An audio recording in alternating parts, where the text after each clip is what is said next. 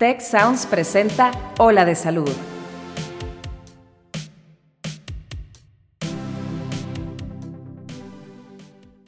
El ejercicio es parte importante de nuestra vida, pero ¿ya sabes qué comer para sacar el mejor provecho de tu entrenamiento? Si eres deportista o te gusta hacer ejercicio, este episodio te va a encantar. Yo soy Marcela Toscano y aquí comienza tu ruta de bienestar si todos tus parámetros de salud están en orden y buscamos un fin competitivo, pues bueno, vamos avanzando de acuerdo a algunos lineamientos para optimizar el rendimiento y llegar a lo más alto del podio, ¿no?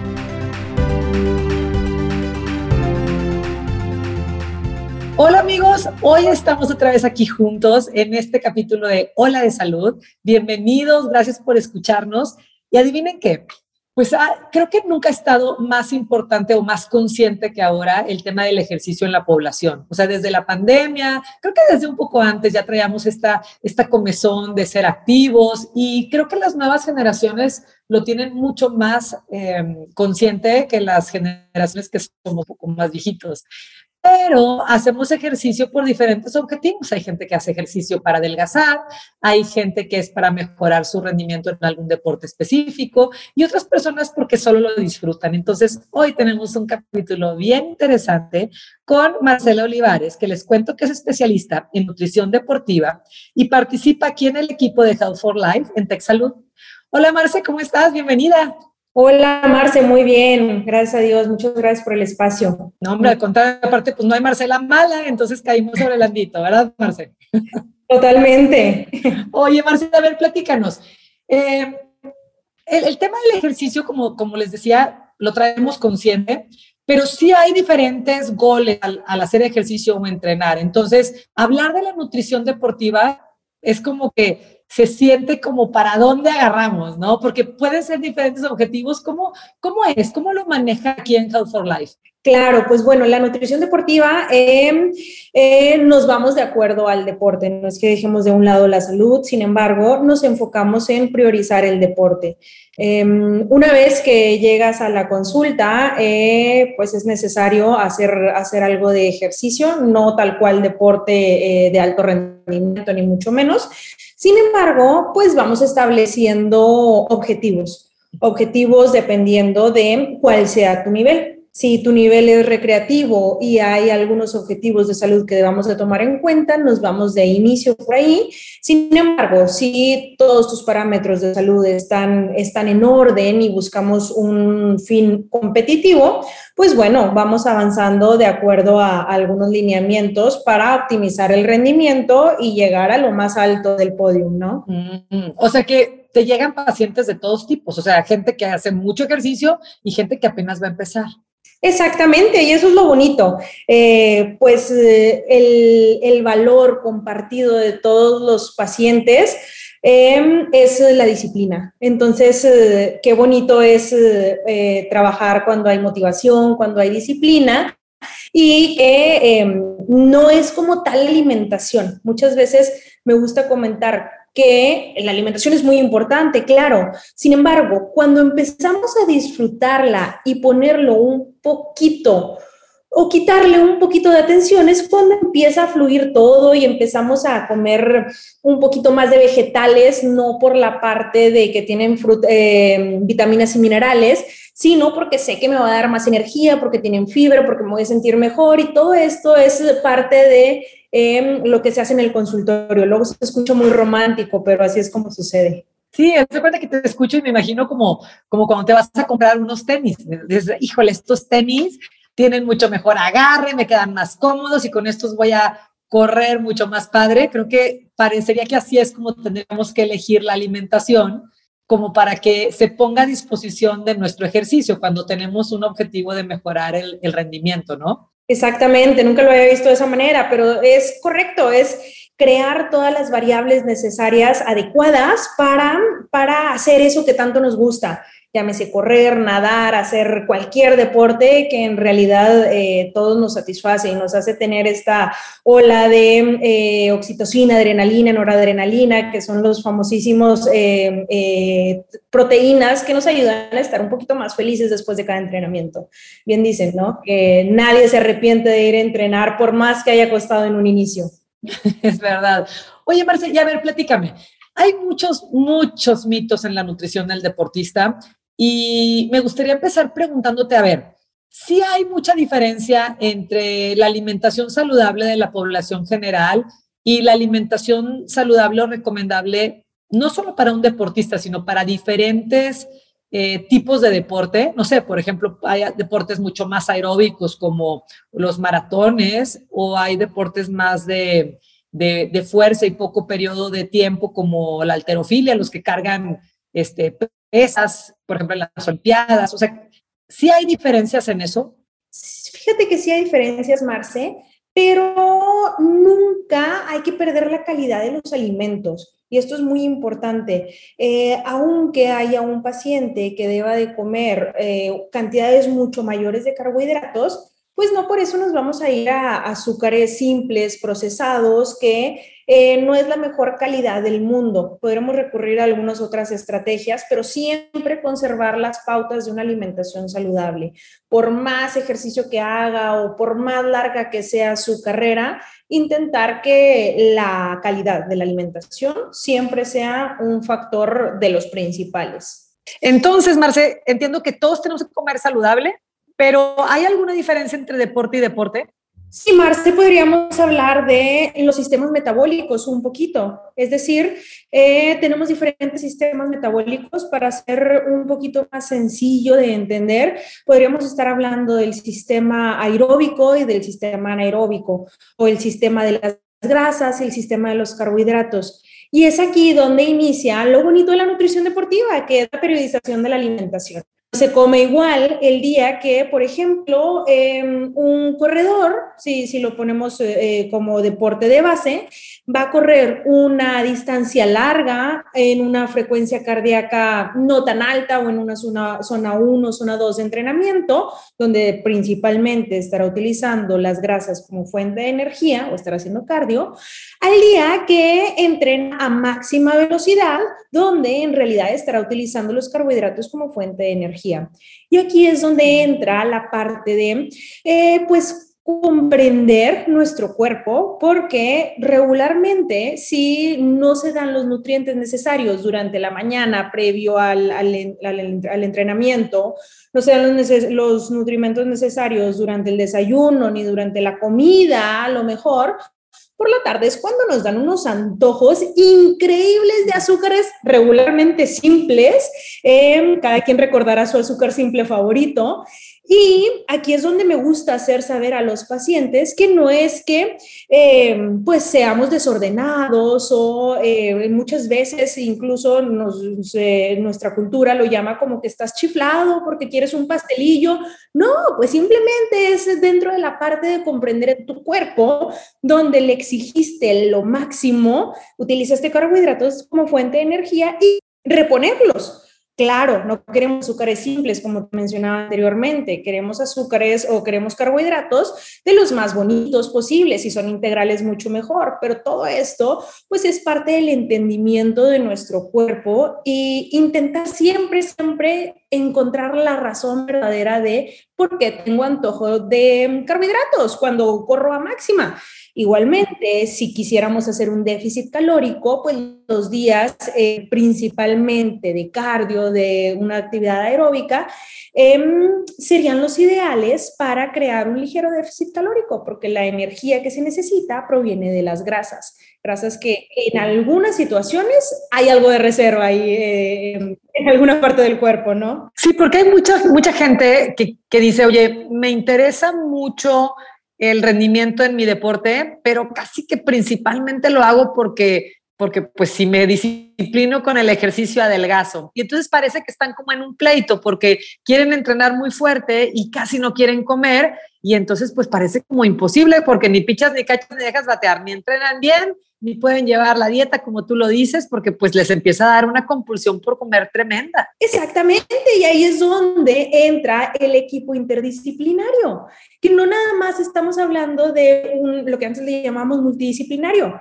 que tengas a tu coach, que tengas a tu fisio, que tengas a tu psicólogo, que tengas a tu, a tu nutriólogo, sino que nosotros como profesionales del deporte o de la salud podamos estar comunicados. El hecho de yo poder hablar con tu entrenador, con tu entrenadora y poder decirle, ¿sabes qué? Eh, lo que busca tu, tu cliente, mi paciente, es perder grasa. Entonces, y de acuerdo a sus objetivos, ¿en dónde podemos balancear tu plan, mi plan, su plan y todos los objetivos para realmente ofrecerle llegar a donde quiere de la mejor manera y eh, que le vaya súper bien? Oye, Marce, ¿y cómo le haces, por ejemplo, cuando eh, porque bueno, luego los números en el papel son como una cosa y la realidad en la calle es otra, que a lo mejor un paciente te dice, no, claro, este es mi entrenamiento y así lo voy a hacer y súper padre y le calculas la alimentación como para ese entrenamiento que se supondría que sería de cierta intensidad y que iba a gastar un montón de calorías y a la hora de la hora a lo mejor ah, pues se consintió un poquito y no entrenó con tanta intensidad. ¿Cómo, cómo le haces? O cómo, cómo le hacen, porque entiendo que es un trabajo en conjunto con tu cliente y contigo, como para que se cumplan los objetivos y, y no esté indicado bajo una dieta demasiado sobrada en calorías, considerando que fuera a ser un entrenamiento muy grande. Claro, pues bueno, ahí eh, entiendo que me haces una pregunta más hacia la pérdida de peso. Ajá. ahí vamos con un poquito de reserva. O eh, que no es la pérdida de peso, pero que la persona dice, oye, yo no quiero engordar pero sí quiero comer lo suficiente como para el entrenamiento, pero a lo mejor su, idea de entrenamiento intenso no es la misma idea de entrenamiento intenso del coach o de, o de la persona, en este caso tú que le esté indicando la alimentación. Claro, fíjate que ahí tenemos eh, pues la bendición hoy en día de contar con dispositivos electrónicos que nos van diciendo qué tan intenso está siendo tu entrenamiento. Entonces, al terminar tu entrenamiento, yo te tengo dentro de alguna plataforma, hay muchísimas, y ahí puedo cómo estás entrenando, si en realidad estás entrenando bajito o estás entrenando alto. Y esto entra dentro, dentro de las semanas de adaptación. Hijo, qué padre, qué buena onda, ¿estás de acuerdo? La tecnología sí es nuestra amiga. Claro, claro. Y es aquí donde, eh, pues, es el acompañamiento. Muchas veces es muy importante el acompañamiento, no nada más del entrenador, sino el entrenamiento su nutriólogo, su nutrióloga, para saber, este, em, pues por medio de un mensajito, viene todavía la tecnología como nuestra aliada, de preguntarle, este, sé que te toca una carrera larga este fin de semana, ¿cuántos kilómetros son? ¿Qué intensidad es? Ok, entonces de acuerdo a tu entrenamiento previo, te voy a sugerir que ingieras estos alimentos en estos tiempos y me dices cómo te cayó porque ahí entramos en otro tema súper interesante que le llamamos el good training o el entrenamiento intestinal. Entonces preparamos al cuerpo para que no solamente esté entrenando, sino que también esté absorbiendo los nutrientes que le damos y le caigan bien. Mm. Entonces, de esta manera, cuando el paciente vaya a ir a su competencia, todo lo ha entrenado, desde el sueño, eh, el ejercicio, la nutrición, la hidratación y con esto la probabilidad de que realmente goce su deporte es muy alta. Wow, pues fíjate que eso es un, un elemento bien interesante porque sí en muchas ocasiones en los deportistas de, de, alto rendimiento, pues su ingreso calórico tiene que ser bastante más completo y suficiente y de repente sí pueden sentir que es mucha comida y, y como dijiste, pues no les cae bien porque es mucho esfuerzo digestivo. Entonces, qué interesante también entrenar el intestino. Exacto. Oye, Marce, y la hidratación, por ejemplo, aquí, bueno, nos escucha gente de todo el país y a veces fuera de nuestro país también. Muchas gracias por conectarse con nosotros. Eh, ¿Cómo le hacemos con el tema del calor? Aquí en Monterrey, pues ya saben, hasta la canción tenemos de 45 grados. Este, ¿Cómo le haces para, para que las personas pues, te rindan? Porque pueden estar comiendo muy bien, pero si no traen suficiente hidratación, no creo que puedan sacar los resultados que están buscando, ¿sí? No, fíjate que también es una parte muy importante y pues vamos a hacer um, pruebas de hidratación regularmente en los atletas, tan especializadas como sea necesario. Es decir, eh, podríamos ir a hacer una prueba de hidratación que data de eh, un peso previo y un peso posterior a tal entrenamiento y conocemos cuál es tu pérdida de líquidos. Vamos a suponer, a ponerlo en números reales. Eh, yo, Marcela Olivares, me pesé antes de entrenar y pesé 60 kilos. Y después de entrenar, sin hidratarme nada, que no es lo ideal tampoco, pesé 59 después de una hora de entrenamiento cardiovascular. Entonces entendemos que perdí un litro por hora de entrenamiento. Lo que reponer siempre va a ser el 1.5, es decir, durante o posterior a mi entrenamiento tengo que reponer un litro y medio y después seguir con mi gesta de líquidos normal. Eso es lo más básico. Sin embargo, podemos ir avanzando dentro de, dentro de em, los planes de hidratación y podemos llegar a conocer cuántos electrolitos estamos perdiendo. Cuando sudamos, perdemos eh, no solamente líquidos, sino que perdemos sodio, potasio, potasio, cloro, magnesio.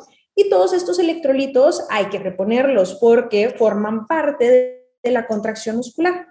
¿Qué sucedería si no se reponen los líquidos o los minerales, principalmente el sodio por las bombas sodio-potasio en el músculo?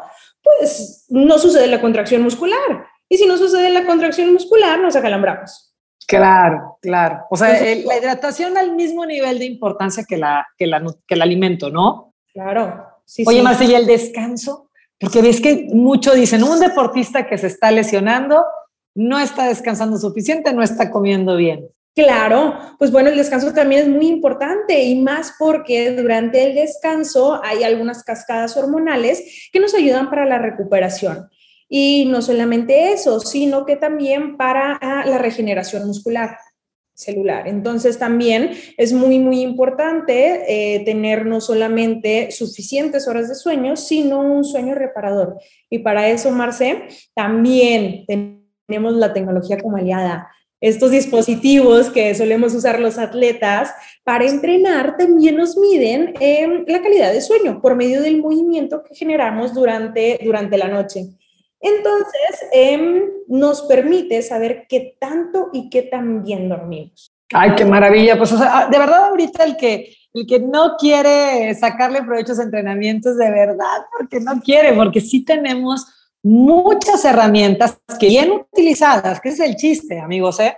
Puedes tener el gadget más interesante del mundo, pero si no lo sabes interpretar y no sabes agregarle la información correcta, pues a lo mejor no te va a servir demasiado. Hay que asesorarse con la gente que sí sabe. Oye, Marce, y ya como un poquito cerrando, eh, bueno, es un tema grandote este tema del deporte, porque hay muchas especialidades y muchos, muchos deportes que seguramente estarán así las personas escuchándonos diciendo, ay, hablen específicamente de la natación o del taekwondo, que bueno, tal vez en otro momento podamos ser un poco más específicos, pero me gustaría como para cerrar, Marce, en tu experiencia, eh, ¿cuáles son los mitos, vamos a, pensarnos en los tres mitos más frecuentes que escuchas en la alimentación del deportista y, cuál sería como mito contra realidad de estos tres ideas erróneas que andamos cargando del pasado. Mm, bueno, pues de inicio yo creo que me iría con el déficit calórico. Em, tristemente, eh, pues vivimos en un país donde predomina el sobrepeso y la obesidad. Entonces nos han venido diciendo, em, no comas carbohidratos, no comas tortilla, este, siempre restringir, restringir, restringir. Y pues eh, realmente, y te, lo repito, luego se escucha muy romántico, Marce, pero no es restringir, es simplemente darle los nutrientes a tu cuerpo que necesita. Si me encuentro haciendo eh, tal plan de alimentación eh, y veo que mi peso no tiene cambios, ok, aumento un poquito el ejercicio, o sea, a mí me gusta mucho comer. Sin embargo, si estoy haciendo una cantidad de ejercicio considerable y me encuentro estancado siendo que quiero bajar, pues reduzco algunas porciones de alimentos siempre manteniendo los buenos hábitos, la buena calidad de los alimentos y no yéndonos a este, a este pues atrabancamiento de querer de una semana a otra y este tipo de cosas. Siempre les digo a los pacientes, ¿cuánto tiempo te tardaste en tomar los kilos que, con los que vienes? Entonces, seamos agradecidos con el cuerpo y bajémoslos, claro, de una manera regularmente más rápida, pero que, el tiempo que tomó subirlos, pero siempre, siempre siendo muy agradecidos con el cuerpo. Ahí tenemos el déficit calórico como, como el número uno. El número dos, eh, yo creo que hidratación. A la hidratación que eh, tengo dos factores aquí. El primero, eh, pues no hidratar. El me voy a entrenar y no lo necesito que pues sabemos que sí se necesita ir hidratando al, al, menos cada 10 minutos. Aunque vayas corriendo, ahí luego hay diferentes técnicas para llevar un termito de agua sin que vayas cargándolo y que luego el brazo vaya un poquito cargado. Y de la mano de la hidratación, los electrolitos. Muchas veces teníamos eh, la concepción o antes se creía que el potasio era el responsable de, de que no existieran los calambres musculares. Hoy en día sabemos que, pues bueno, es un balance de todos los electrolitos que te mencioné anteriormente. Sin embargo, las pérdidas de sodio son significativamente mayores y es el sodio el que debemos de reponer. Okay.